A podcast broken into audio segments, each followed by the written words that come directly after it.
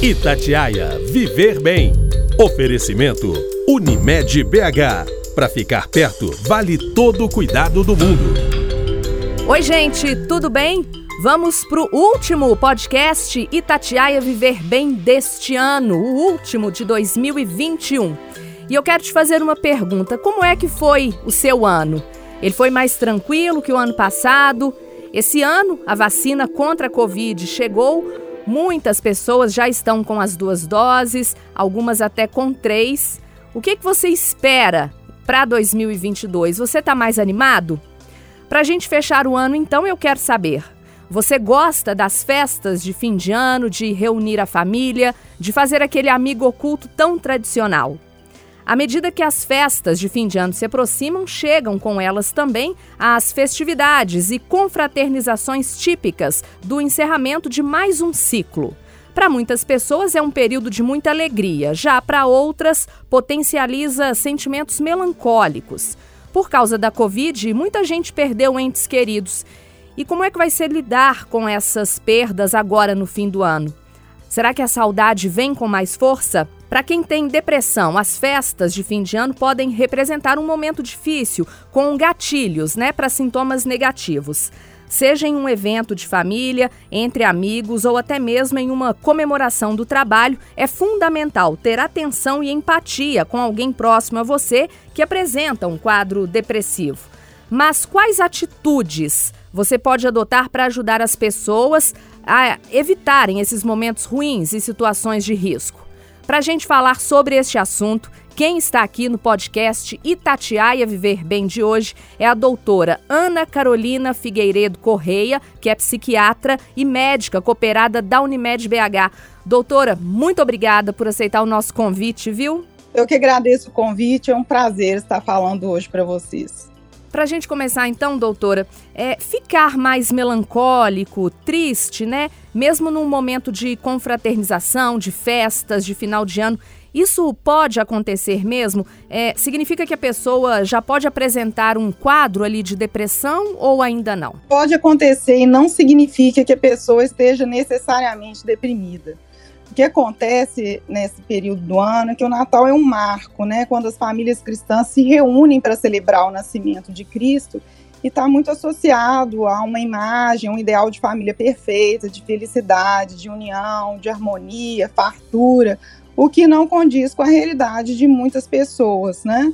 E há também as pessoas que se entristecem por lembrarem de outros natais mais festivos, mais alegres, por se lembrarem de pessoas que já se foram, Outros se recordam de natais em que vivenciaram experiências negativas, de faltas, privações, né?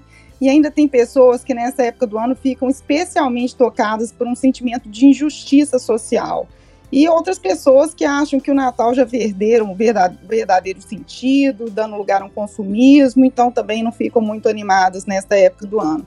Essas pessoas elas podem experimentar um sentimento de tristeza sem necessariamente estarem deprimidas. Agora, doutora, que a gente já tem uma parcela né, da, da população vacinada, os encontros desse ano é, devem acontecer mais entre as famílias. E a gente sabe que muitas delas perderam pessoas queridas, né, pais, mães, filhos.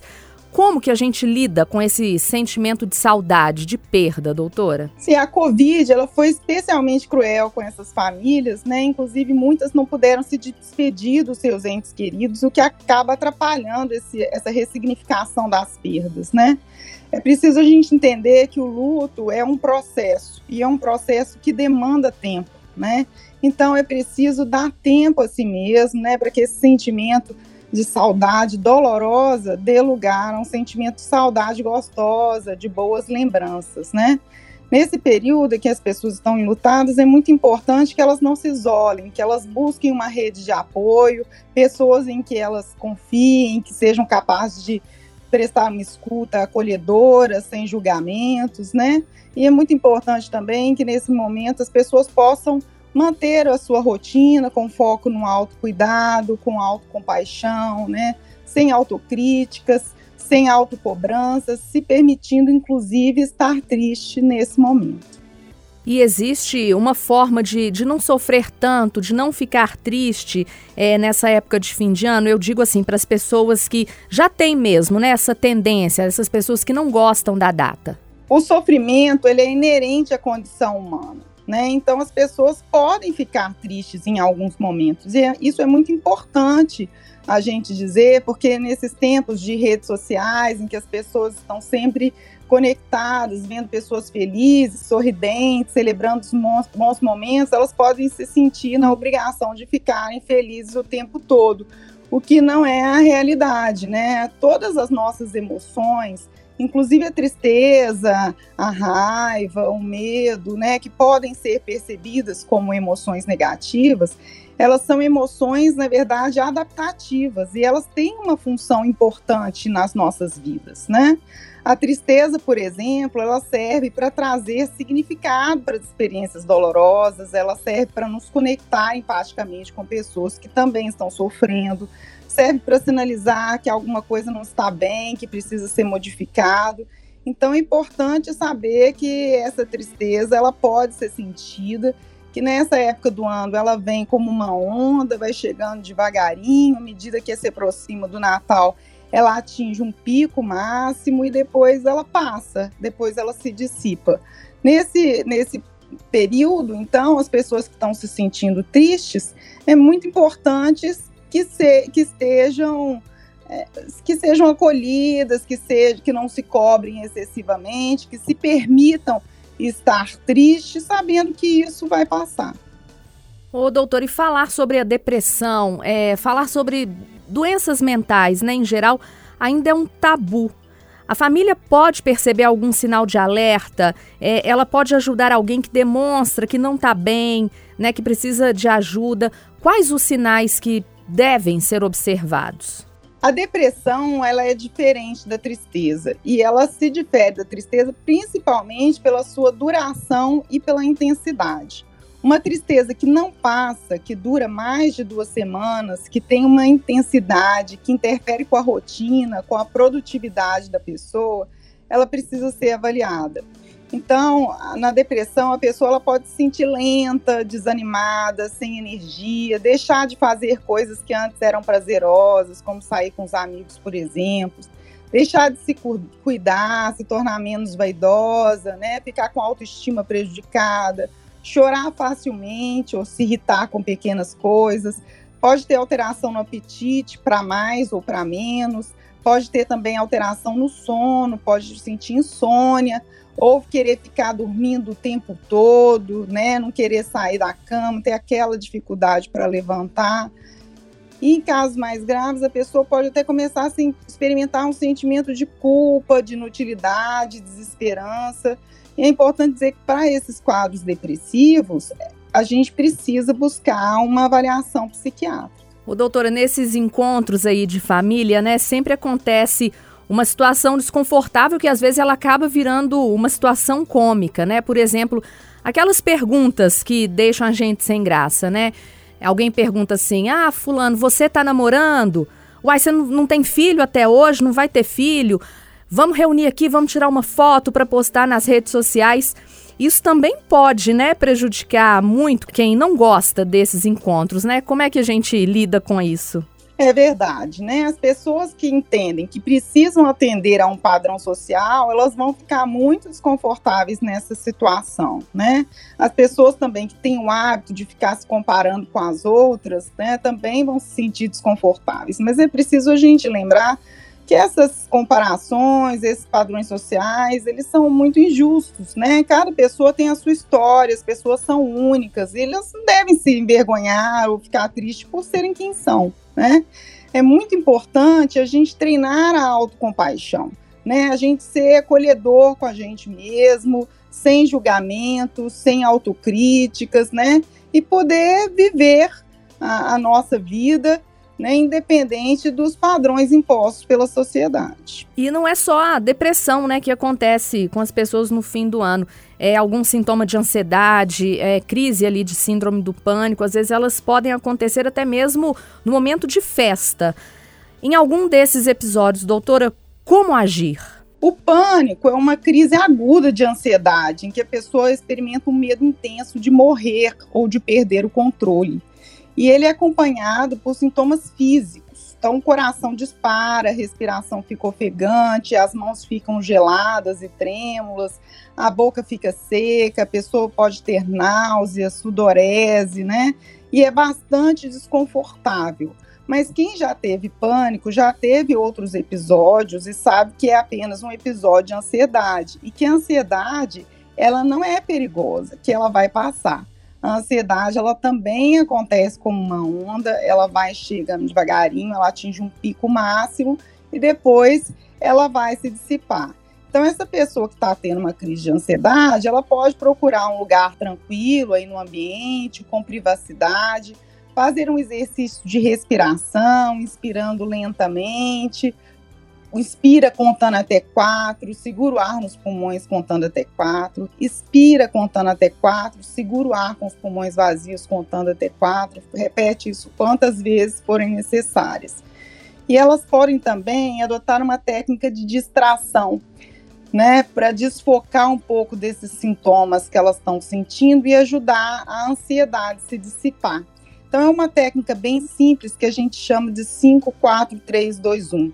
Essas pessoas, então, podem procurar um ambiente que elas estão, né, e nomear cinco objetos que elas possam ver, quatro objetos que elas possam tocar, três objetos que elas possam ouvir, dois objetos que elas possam sentir o, o cheiro e um objeto que elas possam sentir o gosto. Fazendo isso, elas vão ficar distraídas e logo a ansiedade passa. O doutor, e uma palavra importante, né, que tem sido muito falada ultimamente é a empatia.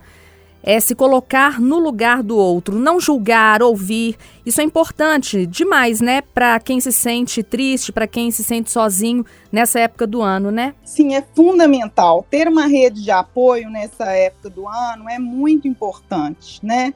É muito importante que as pessoas possam acolher esse sentimento de tristeza sem qualquer tipo de julgamento, deixar que a pessoa fale como ela está se sentindo, né? E, e, e estar do lado, prestar apoio, né? Sem uma autocobrança, sem pedir para que a pessoa é, deixe de ficar triste, né? Respeitar esse momento da pessoa, estando próxima e prestando apoio. E como é que as redes sociais e a propaganda feita em cima do Natal e do Ano Novo, né, doutora? É, parece que é obrigatório, né, a gente estar feliz nas festas de, de fim de ano. É o padrão aí que a senhora falou, o padrão da, da sociedade. Quem já passa por um processo de depressão, que já faz uso de medicamentos, é, ele deve compreender que é comum ficar triste, né? Ainda que o sentimento, nesse caso, seja agravado pela doença.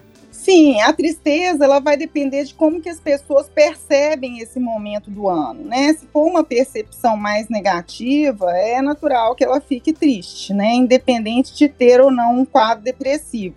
Agora, se a pessoa já tem depressão é, e, e sabe que essa época do ano funciona como um gatilho para ativação dos seus sintomas, então é preciso intensificar o autocuidado, buscar fazer atividade física, práticas de relaxamento, de meditação, buscar fazer coisas prazerosas. Se necessário, entrar em contato com o seu médico, psiquiatra, com um psicólogo, para a gente evitar que ocorra um agravamento desses sintomas.